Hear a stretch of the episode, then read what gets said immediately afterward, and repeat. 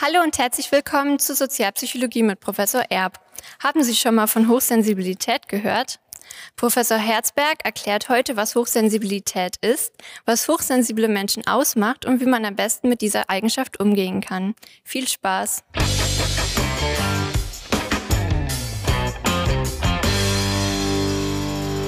Hallo Jörg. Also Judith. Schön, dass du heute äh, hier bist. Professor Herzberg für Sie zu Hause ist äh, Professor hier an der Helmut-Schmidt-Universität für Persönlichkeitspsychologie und Diagnostik. Und warum bist genau du heute hier? Wir wollen nämlich heute über Hochsensibilität sprechen. Du hast dich schon viel mit diesem Thema beschäftigt in deiner Forschung und ihr habt ja auch ein Messinstrument entwickelt, um Hochsensibilität zu erfassen in Deutschland. Und das wird, glaube ich, auch sehr häufig genutzt. Kannst du später ja vielleicht auch noch ein bisschen was zu erzählen? Erzählen. Genau, und äh, wir wollen heute, wie gesagt, über Hochsensibilität sprechen. Das ist ja auch irgendwie so ein psychologisches Modethema. Das ist es tatsächlich. Also wir kriegen sehr viele Anfragen von Medien, Fernsehen, Radio und immer wenn dann diese Beiträge online waren oder gelaufen sind, kriegen wir sehr, sehr viele Anfragen von Personen, die betroffen sind, die uns dann um Hilfe bitten, Informationen haben wollen, wissen wollen, wo sie sich weiter informieren können. Das ist tatsächlich ein Modethema. Ja, umso besser, dass wir heute zusammen dieses Video drehen. Und äh, als erstes würde ich dich bitten, unseren Zuschauerinnen und Zuschauern zu erklären, was wir in der Psychologie unter Hochsensibilität verstehen ist eigentlich ganz einfach zu erklären. Das ist eine erhöhte Wahrnehmungssensitivität für äußere Reize, also Geräusche, Gerüche und alles, was von außen kommt, und für innere Reize, Herz, äh, Schmerz, Hunger, Wahrnehmung, die aus dem Körper kommen und eine andere Wahrnehmungsschwelle, dass sie die Dinge also viel, viel eher wahrnehmen und auch anders verarbeiten, viel differenzierter darüber dann nachdenken, wo kommen diese Reize her, diese Sinneseindrücke. Mhm. Diese Menschen erleben also alles intensiver. Wie kann man denn jetzt erfassen oder auch messen, ob jemand hochsensibel ist? Ich habe gerade schon gesagt, dass du ein Messinstrument dazu entwickelt hast. Vielleicht kannst du das uns ein bisschen näher bringen. Und äh, als zweiter Teil meiner Frage würde ich gerne noch wissen, wie viele Menschen in Deutschland oder in, in der Welt sind hochsensibel. Wir sprechen da von der Prävalenz. Also zum ersten Teil der Frage, das kann man mit Fragebögen messen. Und wir haben so einen Fragebogen entwickelt, der auch wie gesagt, intensiv eingesetzt wird. Und man kann mit so einem Fragebogen die Ausprägung dieses Merkmals messen. Also ist jemand hochsensibel oder nicht hochsensibel? Und wir können das Merkmal differenzieren in verschiedene Teilaspekte. Also zum Beispiel, wie stark nimmt jemand Reize wahr? Das ist die Wahrnehmungsschwelle, so heißt das. Das ist so ein Item wie oder eine Frage wie, äh, ich fühle mich durch starke Sinneseindrücke ich nehme sie wahr und fühle mich dadurch stark beeindruckt. Der andere Punkt ist, wie verarbeite ich diese Reize? Ja, ich nehme zum Beispiel Stimmung von Gegenüber wahr, denke drüber nach und mache mir Gedanken darüber. Da unterscheiden sich Menschen.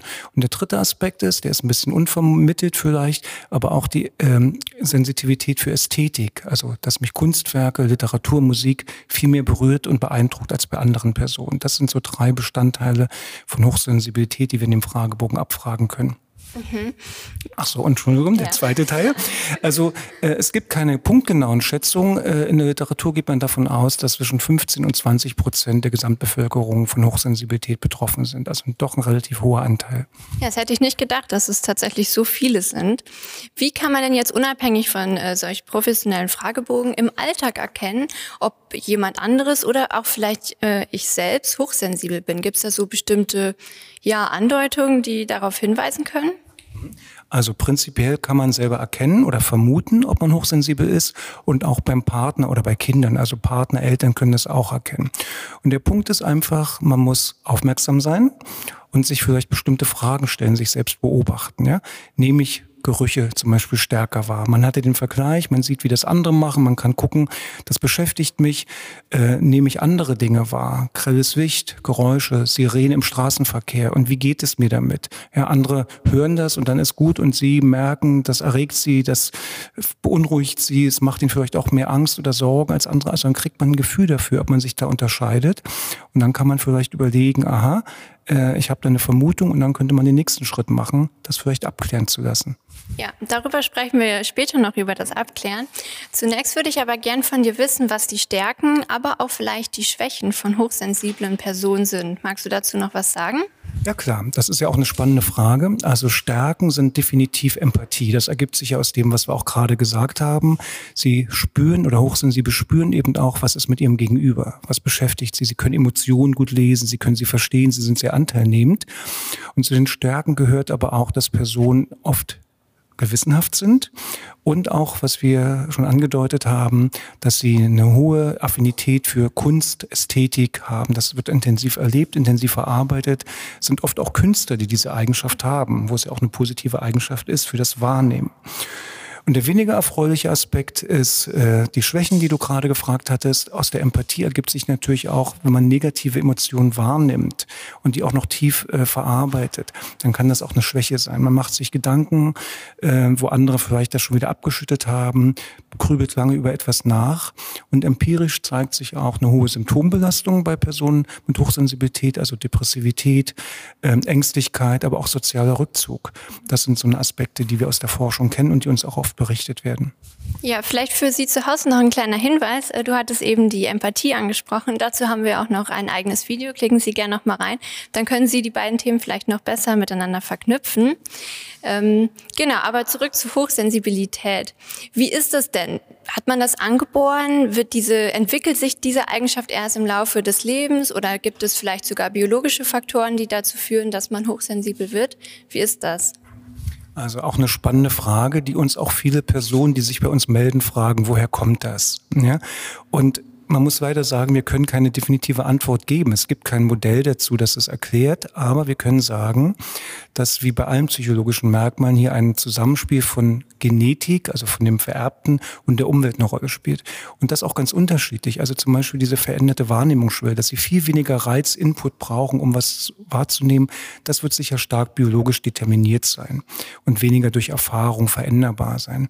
Aber die Verarbeitung, wie sie diese Reize verarbeiten, hat viel mit Erfahrung, mit Lernen zu tun und ist damit auch modifizierbar, veränderbar. Mhm.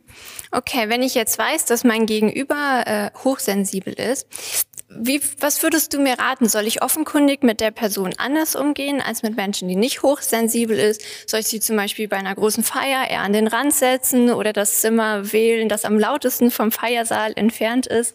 Ähm, oder soll ich sie behandeln wie jeden anderen? Also was würdest du mir da raten? Also ich glaube, es ist erstmal eine super gute Frage, finde ich. Und äh, viele, die das Video dann auch gucken, werden sich fragen, ja, wie ist mir das bisher damit gegangen? Meine Antwort wäre, dass natürlich auch Personen mit einer Hochsensibilität nicht stigmatisiert werden wollen oder eine besondere Behandlung haben. Äh, ein guter Weg wäre vielleicht, diese Person zu fragen oder auch von sich aus, dass die Person selber kommunizieren, was sind ihre Bedürfnisse, was sind ihre Stärken, ihre Schwächen. Zum Beispiel beim Partner ähm, auf der Arbeit, ähm, dass sie also sagen, was können sie besonders gut, was können sie weniger gut. Manchmal sind ja kleine Informationen wichtig, dass ein Vorgesetzter zum Beispiel sagen kann, okay, da muss ich mich so und so verhalten, aber nicht irgendwie stigmatisieren oder diese Person wie rohe Kartoffeln behandeln. Ich glaube, das wollen die meisten nicht haben.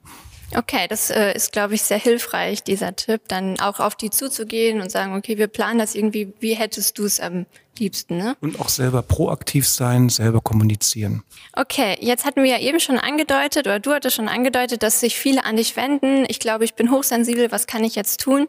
Wenn das jetzt einigen von unseren Zuschauern geht, äh, so geht, was würdest du ihnen raten? Also was soll ich machen, wenn ich glaube, ich bin hochsensibel? Muss ich da zu meinem Hausarzt oder soll ich einen Psychologen aufsuchen? Was würdest du da raten? Also ich glaube, hier wäre der Psychologe die richtige Person der Wahl. Und die können das gut feststellen. Wir haben ja diesen Fragebogen entwickelt. Die Psychologen haben genug Erfahrung, sowas eben auch festzustellen. Und dann hat man eben die Information, wo man vielleicht vorhin nur die Vermutung hatte, dann hat man Gewissheit. Und das hilft ja auch zu verstehen, was einen von anderen Personen unterscheidet. Und wir erleben ganz oft, dass Personen uns sagen, ach, jetzt weiß ich, was ist. Jetzt kann ich mich auch informieren. Ich habe das richtige Wort. Ich weiß, wie man das zu benennen hat. Und ich kann mir Hilfe suchen. Ja, ich kann mich in, informieren, ich kann mir ein Coaching holen, ich kann mich selbst damit beschäftigen. Das ist erstmal ein erster guter Schritt.